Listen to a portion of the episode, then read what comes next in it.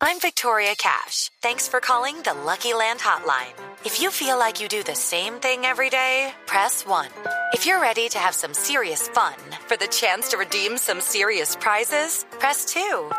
We heard you loud and clear. So go to LuckyLandSlots.com right now and play over 100 social casino-style games for free. Get lucky today at LuckyLandSlots.com. Available to players in the U.S., excluding Washington and Michigan. No purchase necessary. VGW Group. Void prohibited by law. 18 plus. Terms and conditions apply. Los personajes, las historias, las anécdotas, las confesiones, las noticias, todos los temas puestos sobre la mesa. Aquí comienza Mesa Blue. Presenta Vanessa de la Torre en Blue Radio y bluradio.com. La nueva alternativa.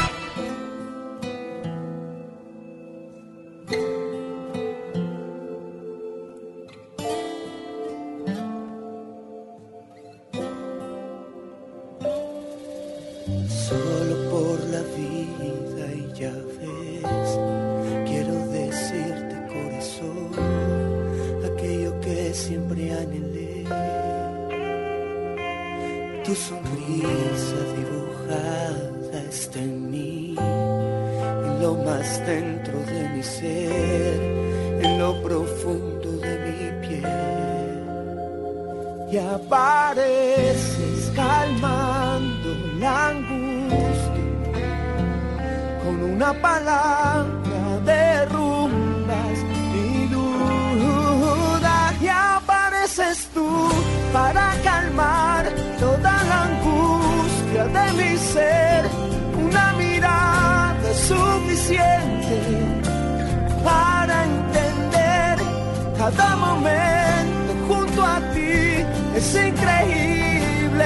no sé cómo escaparme de tu luz. Todo faltaba y llegaste María Camila Galindo y Andrés Gutiérrez, el Guti, son nuestros invitados de hoy en Mesa Blue. Bienvenidos. Muchas gracias, Vanessa, por tu invitación. Muchísimas gracias. Y la excusa pues es grandísima. Eh, la Teletón es el fin de semana entrante y ellos son parte muy activa de la Teletón. María Camila es bloguera, es periodista, es presentadora. Y Andrés Gutiérrez es esto. Son tus besos completa locura. Con una palabra derrumba mi duda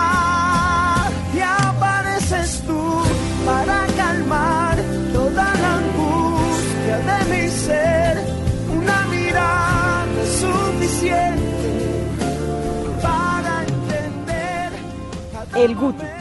Bienvenidos. ¿Qué es lo que van a hacer en la Teletón, Guti? Bueno, eh, este año tuvimos la oportunidad de hacer el himno de la Teletón eh, Con Maía, ¿no? con Maía. Un sueño hecho realidad, la verdad. La admiración total por ella. Entonces, fueron dos sueños. Primero, hacer la canción de Teletón. Y segundo, compuso la canción? Sí, ¿Ah, sí? sí, la compusimos. La empezamos a hacer hace más o menos cuatro meses. Y recogiendo ideas de muchas personas de Teletón que me decían más o menos qué era lo que querían en la canción. eh, recogimos esas ideas y obviamente le agregué un poco también de lo que ha sido mi historia, de lo que ha sido mi vivencia, entonces eh, la canción quedó bastante sentida. ¿Cómo terminó el Guti componiendo la canción de Teletón? ¿Eso fue como un casting o cómo fue? Un accidente, la verdad, el año pasado eh, casi que por ac- accidente me lograron meter a última hora en, en un, eve- eh, para tocar en Teletón. A última hora porque ya tenían todos los artistas y no sé cómo hizo mi, mi manager para meterme ahí, pero lo hizo. Entonces, gracias a esa presentación, eh, logramos hacer el contacto y ellos me buscaron para hacer una de las imágenes de este año y pues para hacer el himno, que para a mí me sorprendió porque no sé por qué sabían que componía, la verdad compongo, pero no así como de una forma que todo el mundo sepa, así que fue un doble reto también hacer la canción de Teletón y bueno, que les gustara. Bueno, y ahora la verdad que suena lindo y lo vamos a escuchar el fin de semana entrante durante todo el viernes, todo el sábado. El sá- eso acaba el domingo a las 6 de la mañana, ¿no? Es viernes, sábado y acaba el domingo. Un tris de domingo. Un pedazo de domingo. que somos capaces de sentir grita tan fuerte que todo se escuche, que somos capaces de soñar. Dile a todos que yo tengo las fuerzas para amar y seguir. María Camila, ¿qué va a hacer en la Teletón? Bueno, yo este año voy como embajadora digital. Eh, también fue como una sorpresa poder llegar a Teletón eh, y más ser este año embajadora. Digamos que pues yo siempre he estado muy ligada como a todo lo que tiene que ver con lo social. Me encantan eh, las labores sociales, me encanta ayudar a los demás. Y cuando Teletón me busca para el año pasado para poder contar mi historia de vida, pues dije, ok, la cuento siempre y cuando me muestren cómo soy yo, así eh, capaz de absolutamente todo. Digamos que pues yo nunca he visto mi malformación como algo limitante, entonces dije, si lo vamos a hacer así, de una. Así se hizo, me gustó mucho. eh, fui a Teletón Soacha, eh, conocí el centro, me encantó. Es impresionante ese me centro. encantó, o sea, Sí, yo creo tuve que la fortuna de conocer ese y el de Manizales hace unos años. espectacular. Y realmente el trabajo que hacen es tremendo y por eso pues el llamado también para la gente es a donar. Cada peso hace una gran diferencia. Claro. Y hace y cuando uno va a esos centros y ve realmente el trabajo que hacen y el aporte que le dan a las personas que lo necesitan y que tal vez no tienen ninguna otra posibilidad distinta a la que consiguen a través de Teletón, pues entiende por qué es tan importante la jornada. María Sí, Camila. ¿cuál es su historia? Comencemos, bueno, voy a describirla. María Camila es mona, blanca, es una guapa, trabaja como jefe de prensa de CAFAM, aquí Sí, en Bogotá, teatro. del Teatro CAFAM, y nació con una, usted nació con esa condición, Sí. con una discapacidad en las manos. Nací con la malformación en ambas manos. ¿Por qué? falta unos dedos. ¿Por qué nació con esa malformación? ¿Le faltan cuántos dedos? Tres. Tres en una mano y dos en la otra. Y dos en la otra. O sea, cinco en total. Sí. Em, nada, pues intentamos averiguar varias veces. Yo nací realmente en Medellín, pero me crié en Cali toda mi vida. Y mm, mi médico en Medellín intentó pues buscar varias opciones. La más fuerte es que es algo genético y digamos que lo ¿Algún cromosoma? Sí, es un cromosoma por parte de, de mi papá.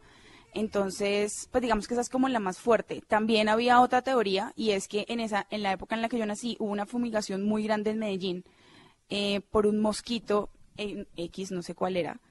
Y pues digamos que en ese momento muchas personas nacieron con malformación en Medellín.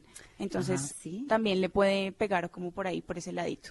Pero realmente no, no es algo como en lo que me haya investigado, no. Pero usted nació, es decir, usted nunca tuvo cinco dedos en cada mano. No, nunca, Desde que se conoce, así como estoy. De hecho, nací casi con los dedos pegados a la muñeca y pues me han ido haci- haciendo como toda la reconstrucción. Entonces, ¿cuántas cirugías le han hecho? por ahí 27 cirugías ¿Desde cuándo fue la primera? a los tres meses de nacida. A los tres mesecitos, sí. Y mi última fue como a los 14, hasta que ya me cansé y, y le pedí a mis papás que no más. ¿Cuántos Eh, años tiene? 26, tengo 26 años. Sí.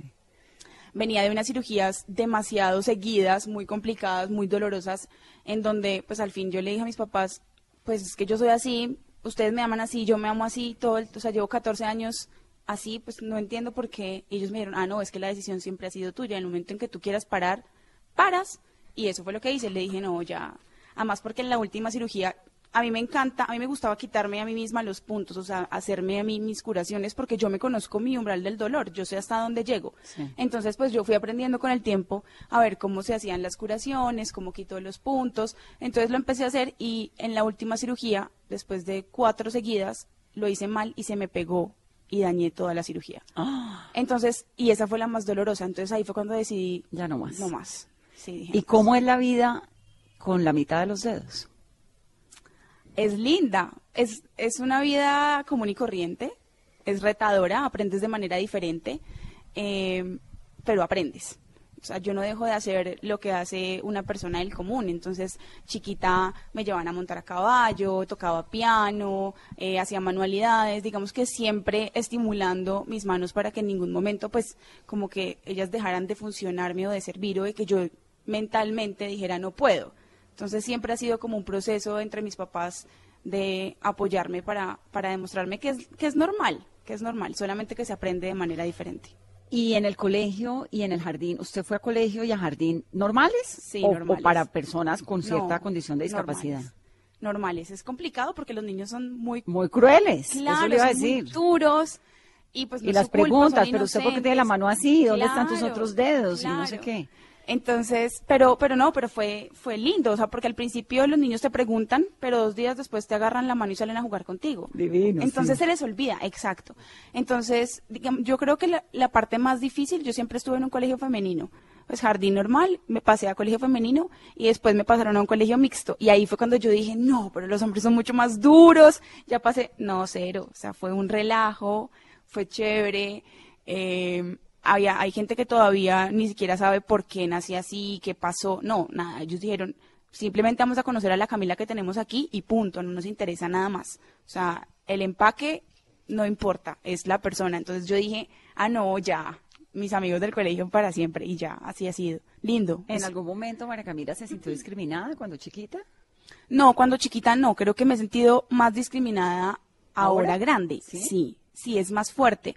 Em, por lo que te decía, los niños olvidan muy rápido y todos son amigos de todos. Y si peleamos, nos contentamos al rato, ¿cierto? Mientras que el adulto no, no. O sea, un adulto te ve la mano y es, hace cara como de, no sé cómo saludarte, no sé qué hacer, tira comentarios ¿Se raros. da la mano cuando saluda? o Sí, claro, "Hola, siempre da- gusto"? sí. Y eso se lo aprendí a mi papá, porque cuando yo tenía como 15 años, fui a dar la mano, ah, no, mi papá me dijo, Cami, te presento a fulanito de tal, y yo le hice, ¿qué hubo? Con la cabeza solamente. Y él me dijo, no, dale la mano. Y yo, ay, pero ¿por qué? Me dijo, dale la mano. Entonces ya, él me decía, si te, no, o sea, tú- nadie te va a dejar con la mano Estirada. estirada. Me decía, dale la mano y él verá cómo te saluda. Entonces también era como enseñar a la persona, pero también enseñarme a mí como a romper esa cosa que me estaba creando mentalmente. Claro, era una doble enseñanza. Tiene que hablar con el, con el micrófono en la mano, Guti. Guti tiene también una discapacidad en la mano izquierda, ¿no? Sí. ¿Usted nació sin mano? Nací sin mano, eh, lo mío eh, no fue hereditario, eh, fue congénito, o sea, fue un accidente que ocurrió dentro del estómago de mi mamá. Eh, el cordón umbilical se enredó de alguna manera en el brazo y, eh, y estranguló el crecimiento de la mano. Pero es un accidente, En el embarazo. exacto. Y se dieron cuenta cuando nació, supongo. Obvio, sí, en esa En las época pues, ecografías no, no, no, sí, claro. no existía la ecografía, entonces se dieron cuenta cuando nací, pero fue algo congénito, no fue nada hereditario. Guti, pero lo increíble es que además usted toca guitarra. Uno creería que para tocar guitarra, para ser pianista, no sé, para tocar violín, pues hay que tener manos, ¿no? Sí, de hecho, sí, es, es un pensamiento que yo con el tiempo me he dado cuenta que es cerrado, también porque de alguna manera pensé que si todas las personas hubieran nacido sin una mano, igual la música hubiera existido, hubiéramos buscado la manera de hacerla. Entonces, de esa, de esa manera, pues me di a la tarea también de, de aprender a tocar guitarra y de crear el artefacto. ¿A los cuántos años comenzó a tocar guitarra? A los 14. Empecé con la música desde Ah, viejo ya. Sí, viejísimo, empecé viejo. Eh, a los 7 años arrancó con clases de técnica vocal con profesores y a los 14 años eh, formo mi primera banda de rock, eh, cabello largo y, toda y toda la vaina. Alterno. En y Palmira, tengo ve. un amigo costeño, mira. es palmireño, ¿no? Sí, de Palmira. ve. Vallecaucano. Tenemos Sí. una cuota vallecaucana importante en este programa hoy. Sí, Sí, bien fuerte. Estamos rolos versus bayunos, ve. Vallecaucanos. No porque María Camila es vallecaucana Sí. también. Tú eres bayuna, ¿verdad? Claro, Ay, creció en Cali. Lo siento, Cato. Bueno, te cuento que a los 14 años, bueno, tengo mi banda y uno de los guitarristas, costeño él, Iván, al que le mando un fuerte abrazo, me regaló una guitarra que en el Valle decimos destartalada, estaba toda partida, sin una cuerda y eso. Y me, y me la regaló. Me dijo, uy, ¿qué tal que, que aprendieras a tocar guitarra? Sería genial para la banda. Y llegué yo con mi guitarra donde mi mamá, y mamá, quiero aprender a tocar guitarra. Mi mamá, como siempre, bueno, mijo, yo te apoyo, dale de una. y arranco yo día y noche a tocar guitarra. Tenía ya cerca Pero ¿cómo hace uno para Sí, tocar ¿cómo guitarra sin, sin, sin manos? Al Es que eso- principio empecé tocando sin nada. Empezaba tocando y de tantas horas que llevaba tocando me lastimaba. Claro, el Se brazo, me lastimaba, imagino. además porque las cuerdas son pues rígidas, entonces Claro. lastiman si uno pues lo está tocando así con la piel. Entonces dije, no, yo tengo que tener algo para tocar y empiezo yo como a, a descubrir que en la guitarra eléctrica utilizaban una, una plumilla que, que se le dicen pick. Y dije, "Bue- ¿qué tal que, que, que utilizara eso también para tocar la guitarra? Pero necesito algo donde sostenerla. Entonces ahí es donde empiezo a, a investigar eh, materiales y, me, y conozco el yeso, las bandas de yeso. Me doy cuenta que uno las mojaba y le daba como la horma en el brazo y ella se secaba. Entonces yo llegaba y le metía el pic ahí al yeso y se secaba. Y quedaba el Entonces, yeso Exacto, quedaba el tieso. pic ahí metido en el... En el, El pique es que como una como una punta de acero. se- exacto, una uña de, de pasta, creo, Sí. que se utiliza más que todo para tocar guitarra eléctrica y guitarra folk, o eh, guitarras de cuerdas de acero. Entonces eh, empezamos con el yeso y nos fue muy bien. Eh, duramos muchísimo con el yeso, tocando eh, casi seis años, hasta que estuvimos en un reality bien conocido eh, de La Voz Colombia. Sí. Hasta ahí estuve con el yeso. ¿En la voz estaba usted con el yeso? Sí. Yo estuve, sí, eh, ahí salimos con yeso. No había conocido a mi esposa, que fue el artífice del, del nuevo dispositivo, pues, que, de artefacto que utilizo para tocar. Entonces lo, lo hacía con yeso. Y entonces cambió el yeso. Por Cambiamos el yeso por un material que se utiliza en la odontología, que es el acrílico dental. Es un polvito que eh, combinado con, con un acrílico se convierte en una masita, que igual le puedes dar la forma cuando tú la pones como masita y embotarle el pic y se seca muchísimo más rápido que el yeso.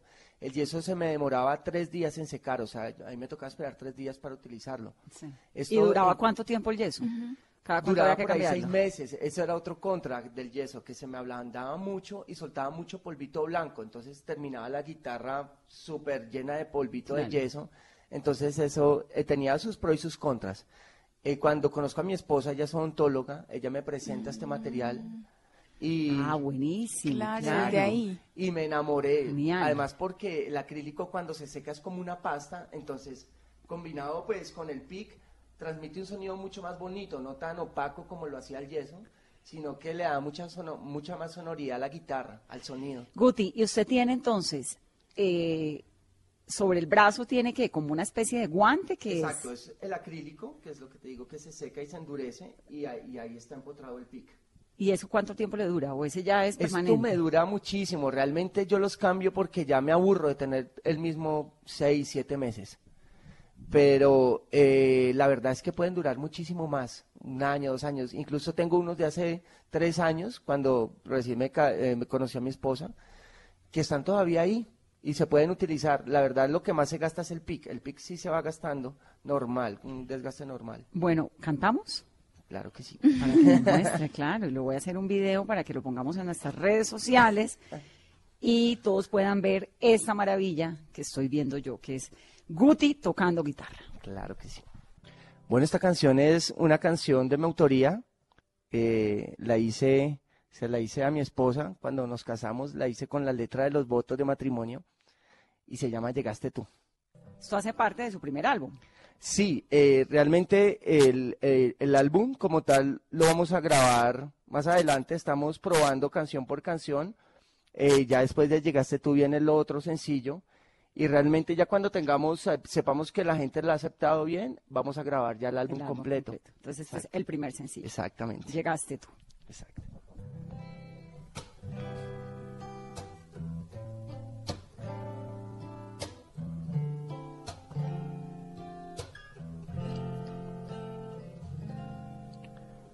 Solo por la vida y ya ves, quiero decirte corazón, aquello que siempre anhelé. Tu sonrisa dibujada está en mí, en lo más dentro de mi ser, en lo profundo de mi piel. Sabes que sin ti no es igual, mi café, mi despertar, mis pisadas y mi fe. Hoy me lo gritó el corazón, tu perfecta imperfección me hizo volver a creer. Oh, no, no, no. Todo faltaba y llegaste tú. Bravo, Guti, qué voz, qué talento además. Sí, divino. Wow, muy bien, qué maravilla, qué dicha tener el placer, ¿no? Pues qué tal este concierto. Muchas gracias, ¿no? Yo, el placer es mío estar aquí tocando para ti, para ustedes. Bueno, entonces desarrolló esta técnica y dijo, yo lo que voy a hacer es músico. Exactamente. ¿Y La cómo- verdad siempre tuve en mi cabeza que quería ser músico. Desde chiquito era el que cogía a mis amigos, los más desafinados y todos. Armaba los, la banda. Vamos a hacer la banda, tú eres el que, el que hace los coros y todo, y ellos me seguían la corriente. Pero la verdad, no cantaban ni cinco, el único que tenía esa- ese sueño era yo, la verdad. Bueno, la verdad, uno como papá siempre está, ¿no? Como empujando a los hijos en lo que sea que hagan y tú eres el mejor y el más valiente y el más no sé qué, ¿no? Siempre los papás, de verdad que tenemos un rol, pues, fundamental en el desarrollo, en la Sí. evolución de los niños. Me supongo que los papás de ustedes tuvieron que hacer una cosa impresionante, ¿o no? Sí. Como con un mensaje, además de que es que usted es igual a todo el mundo. En mi caso, mi mamá fue una heroína. Mi mamá siempre me inculcó de que yo podía hacer Lo que quisiera. lo que quisiera, lo que quisiera. Realmente no habían límites. Ella siempre me dijo, los límites están en la cabeza y tú no tienes límites, lo que tú quieras lo vas a poder hacer, desde amarrarte los zapatos, desde practicar artes marciales, desde tocar un instrumento, todo lo puedes hacer. ¿Cómo se amarra los zapatos? Eh, yo también hay veces me- no, no sé cómo lo hago, la verdad lo hago muy rápido y, y Sí, me- porque María Camila tiene Sí, tres dedos en agarre. una mano y dos en otra. Pero tengo puede, agarre, ¿no? Él no. Sí, Pero usted no eh, tiene una mano literalmente. no. Exacto, sí, realmente como que llego y hago el, el, el nudito y La orejita. Con, con el otro sostengo y saco y ya, la verdad, muy muy fácil, la aprendí a hacer desde chiquito, pero la verdad nunca lo he detallado como hacer, a, a ver, de, de- Como el paso a paso. Sí. Pero aprendió siempre, la mamá Sí, desde chiquito. desde siempre me vestía solito, me ponía mis zapatos, hacía ejercicio con mis amigos, jugaba voleibol, basquetbol, eh, béisbol, fútbol. ¿Nunca se sintió un niño que no podía hacer algo? Para nada, Y para como nada. Me daba a- rabia, inclusive cuando, cuando me decían, tú no puedes hacer eso, Uy, eso me daba horrible. rabia y yo sí puedo, y salía y lo hacía, Sí. realmente. Ya María Camila nos contó un poco sobre la crueldad de los niños. Sí. ¿no? Sí, ¿A usted sí, cómo sí. le fue con eso en la infancia? Bueno, realmente eh, no, eh, no, era muy buen estudiante, pero también era un poquito, como le decimos, piquiña en el valle. Entonces, Necio. eh, Cansón. necio, era canzoncito. Montadorcito. Sí, eh, montadorcito y cansón, no me podía estar quieto. Saltaba en todo lado. Entonces, y me eh, por ahí recuerdo que, que no me aceptaron eh, en varios colegios, entonces me tocaba cambiarme de colegio. Entonces siempre lo ¿Por qué difícil... le tocaba cambiarse de colegio? ¿Por necio? Por necio, por necio perdí un par de años, entonces me tocaba cambiarme de colegio, entonces eso era lo más duro, porque cuando uno entra recién al colegio es que lo, te están conociendo, entonces ahí vienen como los primeros apodos y eso, entonces lo duro era entrar, volver a entrar a otro colegio nuevo, volver a pasar por, por el inicio y eso, pero lo que decía Camilo, los niños son como que los primeros días te ven diferente y también es el miedo a lo desconocido, a lo que no conocen, a la diferencia. Pero ya cuando entrábamos también a recochar y yo recochaba con ellos parejo, entonces ya el último se olvidaba. Claro. Se olvidaba. Y la todo. pregunta siempre, ¿no? ¿Qué le pasó? ¿Usted ¿Qué por qué tiene la mano brazo? así? Exacto, y toca volver a decir la historia de, mira, eso fue un accidente en el eso. Total, sí, eso sí me ocurrió bastante. ¿Nunca le ha molestado que le pregunten? No. no, ¿O alguna no, no. vez algún impertinente que usted, ay no, qué pereza A otra ver, vez? eh, no, no, que yo recuerde no. La verdad, eh, siempre me he sentido orgulloso de lo que soy. Eh, algunas veces sí, sí se- te, te sientes diferente, pero era una vaina como personal, como siempre fui, y, en eso sí me ayudó muchísimo la música, porque era muy introvertido. Realmente era como algo mío que yo andaba, por lo general trataba como de esconder el brazo cuando caminaba en la calle, y la música me ayudó a aceptarme y a quererme tal como, como era, y lo que debemos hacer todos, querernos y amarnos como somos. Entonces, eh, pararse en una tarima ya, aparte que es bien difícil para cualquier persona cantar, pues para una persona que tiene una discapacidad física es mucho más, dif- es, es más difícil porque uno cree que se van a burlar de uno, ¿sí? Pero la música me ayudó a enfrentarme a eso y aceptarme tal cual como era. Siempre ha habido como un debate y sobre todo muy recientemente en torno a qué, a cómo se les debe decir a las personas que tienen algún tipo de discapacidad, Exacto. que son discapacitados, que en condición de discapacidad. ¿Cuál es la forma adecuada? ¿Cómo se dice? ¿Una persona en condición de discapacidad? Sí, así debe decirse, en condición, En de condición de discapacidad. discapacidad, sí. Lo que pasa es que la gente lo usa como discapacitado. Entonces el discapacitado es el que no puede, el que hay que llevar, el que hay que hacerle, el que... ¿Les molesta cuando dicen es que es una No, a mí no me molesta, pero yo sí creo que sí, que deberíamos crear una forma de decirle a las personas, porque no a todo el mundo toma su malformación o su, o su condición de la misma manera. Entonces, yo siempre he sido de puertas abiertas, a mí me encanta que me pregunten, pero conozco casos de personas que cero les Eso le quería gusta. preguntar, porque ustedes son muy frescos y muy Sí. abiertos y desde el día que los conocí, que tuve la fortuna de tenerlos en, en Mañanas Blue a las 11, me parecieron un ejemplo de vida porque además pues es que son unos frescos y uno puede preguntar, pues, Sí. ¿cómo toca guitarra si no tiene mano? Y entonces echa el cuento y no sé Claro. qué. Y, y tú pues que has sabido como llevar la vida y con tu belleza y tu espontaneidad y todo, pero supongo que no todos los casos son iguales, ¿no? No, no todos Debe haber gente son- que se siente realmente mal. Sí, pues yo, eh, yo conozco varios casos de personas que esconden su mano, que, o, o, bueno, su limitación o su discapacidad, que sí lo ven como un limitante para hacer las cosas. Hay personas que eh, me han dicho, no, pero yo cómo, cómo me voy a conseguir una novia si me falta tal cosa. O yo, o sea, digamos que con el blog me empecé a dar cuenta de todos esos casos que yo decía, pero es que pues a mí no me parece como tan lógico contestar ese tipo de preguntas, aunque igual pues las hacía, pero, pero se vuelve más como un acompañamiento a todas esas personas que en serio creen que por no tener una parte del cuerpo pues no pueden eh, estudiar arquitectura o no pueden pararse frente a una ¿De qué cámara. depende la forma como se vive la vida con una condición de discapacidad? Yo creo que el apoyo de la casa, o sea, En tu de lo caso que- es el entorno es de familia, Entorno. es una vaina de familia porque pasa muchas veces en que en que tus papás son los que te impulsan y los que desde chiquita te están diciendo tú puedes, tú eres capaz, tú eres linda, así estás bien, no te falta nada. Entonces tú creces creyéndote eso. Cuando te enfrentas al mundo y llegas llorando, mamá, es que me dijeron que yo no soy igual. No, es que tú no eres igual, pero es que pero pero te lo mete por otro lado, pero es que así así es que eres linda, tienes un plus, tienes un no sé qué. Entonces es una vaina que tú dices, ven, crezcamos de una manera positiva y bonita en vez de decir, no, es que tú no puedes. A mí me pasó mucho una vez y es que llegué llorando a mi casa porque nos enseñaron a amarrarnos precisamente los zapatos en el colegio, estábamos como en kinder. Y llegué llorando a la casa porque le dije a mi abuelita, todas lo lograron y yo no. Entonces mi abuelita me dijo, Cami, en ese momento yo sentí como frustración porque yo decía, ¿cómo le digo que no puede? O sea, ¿cómo le digo que, que en Claro. serio yo tampoco sé cómo ella lo va a hacer? Entonces ella simplemente me dijo, debe haber otra forma diferente de hacerlo. y lo vas a poder Y hacer. tienes que intentarlo más. Pasó una semana y llegué otra vez al jardín y le dije a mi abuelita, te tengo un regalo. Y le mostré cómo amarrar los zapatos. Ella me decía, ¿Cuántos años tenías? por ahí cinco, cuatro. Cuando no sé. aprende uno a amarrarse los zapatos. Entonces es una vaina que uno dice, es buscar la forma, en en- o sea, los papás tienen que buscar la forma de educarte positivamente, de, de sacarte adelante, decir, oiga, mi hija sí es capaz, mi hija quiere hacer lo que se arriesgue, que se unte, que se, que le, que llore, porque es que también es necesario que uno llore para uno darse cuenta de lo que viene en el camino, porque tampoco es bonito que le digan a uno, tú puedes, tú puedes, tú puedes, y que salgas a la universidad y te digan, ay no, pero te falta una mano, ¿cómo se te ocurre ser presentadora? No, chao. A pesar de los errores, a pesar de los defectos y virtudes, guardo en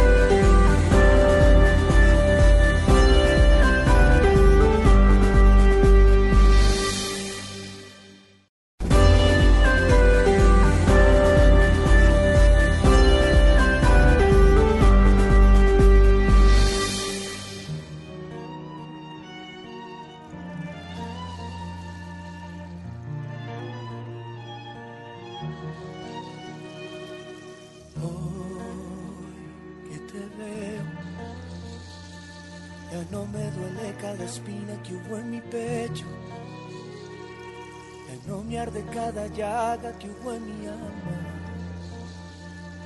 Cada vez que caí, tu mano me dabas.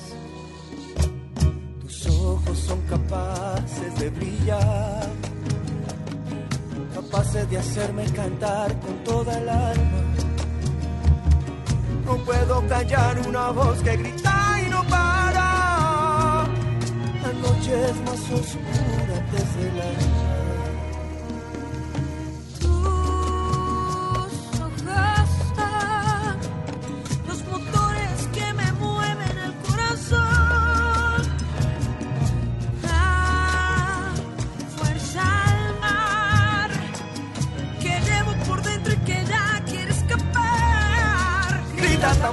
que todos escuchen que somos capaces de sentir. Grita tan fuerte que todos escuchen Que somos capaces de soñar. Dile a todos que yo tengo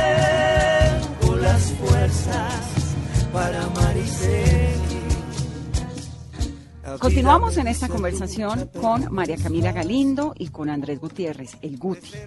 El Guti compuso la canción de la Teletón. María Camila es bloguera, tiene talento, es presentadora y tienen una condición de discapacidad. De eso estamos hablando porque dentro de ocho días es la Teletón y ellos hacen parte de toda esa iniciativa.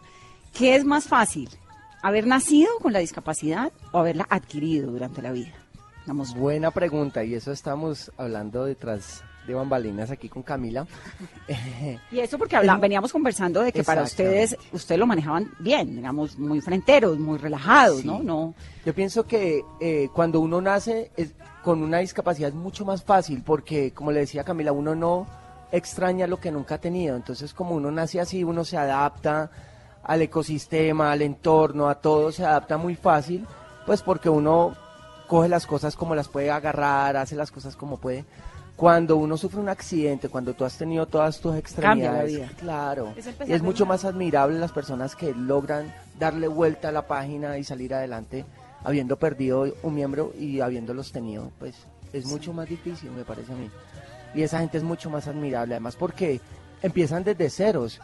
Mucha gente pierde su miembro 30, 40, 50 años, toda su vida viviendo lo normal y de un momento a otro un accidente te cambia la vida, entonces mucha gente se tira a, A las la- petacas. sí, a las petacas. Sí. Y otros sí logran darle vuelta a la página y salir adelante. Y son muy admirables esas personas.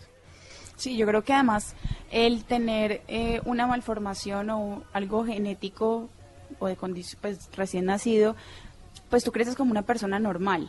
O sea, tienes que aprender a hacer lo, lo mismo de los, otros- de los demás, tienes que vivir tu vida así. Mientras que cuando pierdes eh, un miembro eh, por un accidente o demás, pues uno tienes que empezar a, a vivir todos los procesos, que es el duelo, la negación, el verte frente a un espejo y aceptarte. Entonces, digamos que todo eso es un camino tan, tan, tan largo que nosotros lo hemos hecho durante toda nuestra vida. Pero cuando a ti te pasa a los 30 años, pues tú dices, llevo 30 años viviendo de otra manera. Entonces, Claro, es aceptarse de una forma es distinta. una- es bien pesado. Nos estabas contando ahorita, María Camila, la historia de la amarrada de los zapatos. De Sí, tu abuelita cuando estabas muy chiquita. Pues es que historias ¿Qué? hay muchísimas por eso, porque porque uno es como en, cuando es niño es demasiado inocente intentando hacer lo de los demás y que cuando uno lo logra es como ¡Ah! lo logré, o sea, como algo impresionante y muchas veces en mi casa eh, se negaban a, a creer que uno era capaz, pero obviamente no me lo decían y cuando uno lo lograba ellos mismos decían, uy, lo logró. ¿Qué más te costó trabajo hacer? Yo me acuerdo una vez que estaba, salí de operación eh, un lunes y el miércoles, pues claro, tenía mucho dolor porque los vendajes eran muy grandes, el olor a, sangre de todo, y todo lo que le echan, pues a mí me causaba demasiado disgusto. Entonces yo siempre mantenía con las manitos alejadas de mí, intentaba separarlas de, pues como de mi cuerpo todo el tiempo. Eh, un- uno de los días en que más en que amanecí con muchísimo dolor, le dije a mi mamá que tenía hambre, que qué me daba. Entonces me dijo, ya te traigo fruta. Y yo te emocionada, porque me encanta la fruta. Entonces yo te emocionada y me trajo una mandarina sin pelar. Y me la pasó. Y claro, yo con ese vendaje que son como dos bolas de algodón de azúcar que uno puede manejar. Y yo la miré y yo me puse ¿Cómo a llorar. voy y a le dije, pelar Mami, esto?" tengo hambre. Tenía como siete años o seis años. Mami, tengo hambre. Y mi abuelita le dijo, Efe, ábrele la, la mandarina, o sea, no seas así. Mi mamá se volteó y dijo, tú eres capaz. Y me dejó ahí. Pasé como 40 minutos intentando abrir la mandarina. Pero la abrí. Pelando la mandarina. Eso, pelando la mandarina, pero, pero la, la, la pelé y, y me la comí con un gusto que yo decía, y mi mamá me decía, Cami, yo estaba en el baño atacada llorando diciendo, es que es la única forma de que ella entienda de que es capaz de hacerlo. Ay, claro, me acuerdo de la película del cantante, ¿cómo se llama? Hombre, la película del cantante estadounidense que es invidente. Ah, Ah, eh, Ray, Charles, Ray Charles. Ray Charles, Claro esa que película sí. que la mamá era así también, ¿no? O sea, tú es puedes y fuerte, punto. Es fuerte, claro, porque... Y para ella seguro era más difícil que para todo el Claro, mundo. 100%. Claro. Entonces, digamos que ahí venían las discusiones de mis papás, que mi papá le decía, pero hazlo, y mi mamá no, o mi papá decía, eh, no, la voy a hacer saludar, y mi mamá decía, ay, no la apenas delante de la gente. Entonces, siempre habían como esos choques, pero que al final aprendían tanto ellos como yo. Y claro, las personas que estaban a mi alrededor, por ejemplo, mis hermanos. ¿Cuántos eh, hermanos tienes? Yo tengo dos hermanos menores. Mm, y para ellos, pues yo soy una persona común y corriente, hacíamos exactamente los mismos juegos, las mismas manualidades, nos ponían a los tres a pintar de la misma manera, entonces creo que, digamos que el crecer así, de una manera linda, eh, pues me hizo lo que soy hoy en día. Claro, hay, hay algo que sí quiero aclarar y es que eh, no es bueno que te hagan a un lado al nacer así, ¿cierto? Como, no, ella no sirve, eso no está bien. Sí. Pero tampoco está bien que te hagan todo, porque entonces te están inutilizando. O sea, yo me estoy creyendo el cuento, ay mami, me pasas el agua, ay mami, me pedas la mandarina, es que yo no puedo, ay mami. Entonces ahí me estás mandando una... Un mensaje que no puedo. mensaje exacto de no poder. ¿Y la sociedad colombiana es discriminante? 100%, ¿Sí? 100%. ¿En qué casos se ha sentido discriminada? Eh, en varios. Yo me acuerdo que la primera vez que presenté un casting, eh, para mí fue súper duro porque pasé con, bueno, con una, una persona me hizo el casting, pasé y yo toda emocionada porque dije, no, ya la logré, voy a estar en televisión, mamá. Y llegué a presentar el evento, me acuerdo que era un concierto, y la persona que estaba encargada me miró y me dijo, eh, Camila, siéntate un momento que vamos a hacer primero una reportería con no sé quién. Y me quitó el micrófono y se lo pasó a otra persona. Y nunca más me lo volvió a pasar y yo vi que ella estaba haciendo lo mismo que yo iba a hacer. Entonces yo dije, fui y le pregunté y le dije, no ¿Y me yo? vas- Ajá, ¿qué pasó conmigo? Y me dijo, no, tú no puedes, porque estéticamente no te vas a ver bien. Me dijo, lo siento. Yo le me hubieras dicho antes, me puse a llorar horrible. Ay, no. Llamé a mi mamá. Entonces yo decía, cosas como esas me pasan a mí mucho. Eh, y pues digamos que en mi blog yo, lo, yo cuento esta historia porque ese día otra persona con la que yo había trabajado antes me dijo, Cami, no me llegó tal persona, pues la reportera, ¿me ayudas? Y yo le dije, claro. Y entonces terminé presentando, pero son cosas que yo decía, o sea, detalles como esos y, y piedritas como esas te vas a encontrar en el camino. Pero además debería ser todo lo contrario, porque si me parece que tenerlos a ustedes en cualquier equipo es un lujo, ¿no? Sí. Y es completamente ejemplarizante, pues todo lo contrario. Sí, digamos que aprendemos tan- de, de parte y parte, entonces creo que eso es... pues, Hace falta también enseñarle a la gente que Colombia sea un poco más inclusiva. Eh, vemos, lo vemos a diario en televisión, es muy difícil ver una persona actuando con una discapacidad, Si es que no lo vemos, ¿no? no lo vemos. Entonces, empezar como a romper esos paradigmas. También en alguna alguna vez también me, me, pasó que presenté un casting o algo así y no lo pasé porque me hacía falta la mano. Yo digo, bueno, deben existir personajes a veces, inclusive hay personajes que, que tienen sus limitaciones dentro de la novela. ¿Por qué no, no contratan realmente una persona que, que, que tenga esa discapacidad y que pueda también actuar y que tenga las herramientas? Entonces, sí me parece que Colombia le hace un eh, falta un poco más de, de entender ese, ese, ese- esa parte. apareces tú para calmar toda la angustia de mi ser. Una mirada es suficiente para entender cada momento junto a ti. Es increíble, ya no sé cómo escapar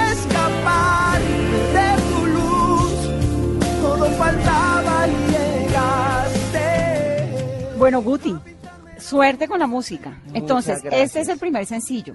Este es nuestro primer ¿Y el sencillo. video? ¿Va a haber video? ¿Va a haber Eh, qué, va a haber qué viene ahora en tu carrera? Que viene, eh, que viene una semana después de la te- que, que acabe la Teletón. Vamos a lanzar el video lyric de la canción.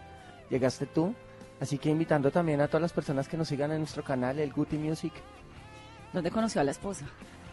tocando. ¿Sí? Sí, nos Cuéntanos la historia. conocimos en, en un restaurante bar que yo toco en los fines de semana. ¿En cuál? Eh, se llama Balsámico, en Hacienda Santa Bárbara. Entonces ella por ahí me vio eh, cantando un fin de semana y me empezó a escribir por Facebook. ¡Ay, qué lindo! me encantan estas historias Sí, de las redes. Así esto y lo otro. Y empezamos como a, a hablar por Facebook, por redes sociales. Y ella iba todos los sábados.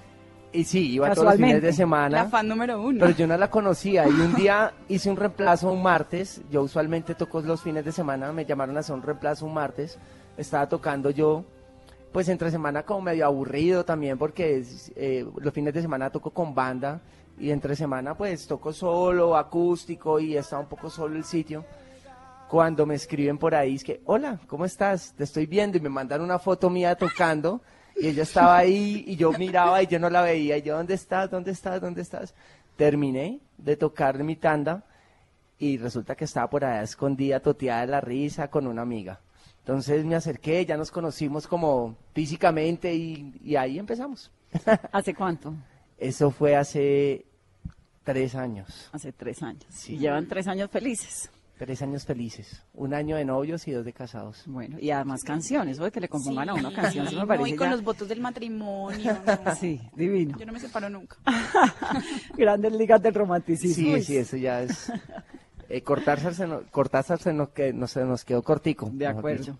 Guti, gracias por estar aquí, por esta entrevista. Y por la invitación, Y muchísimas qué gracias. buena historia toda. De verdad, muchas gracias por compartir, María Camila, mucha suerte. Muchas gracias. Los seguimos en la Teletón y muchas gracias por compartirnos eh, la historia de la vida de ustedes. No, con gusto. Para nosotros un placer estar aquí contigo y muchas gracias de nuevo por la invitación. Bueno, qué lujo. Y ustedes que tengan un muy feliz resto de domingo. Soy Vanessa de la Torre y esto es Mesa Blue.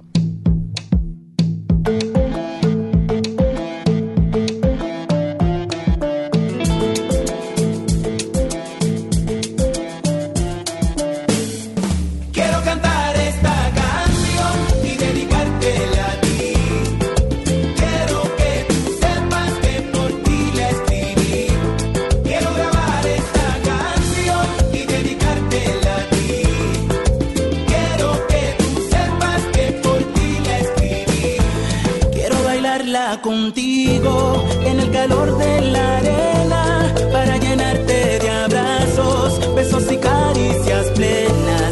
Quiero bailarla contigo en el calor de la arena para llenarte de abrazos, besos y caricias plenas y sentir la pasión que me da la emoción de tu aliento, tu cuerpo, tu boca. Eres tú la oración con mayor devoción, fruta fresca que embruja y provoca la pasión que me da la emoción de tu aliento, tu cuerpo, tu boca. Eres tú la oración con mayor devoción, fruta fresca que embruja y provoca. Quiero cantar.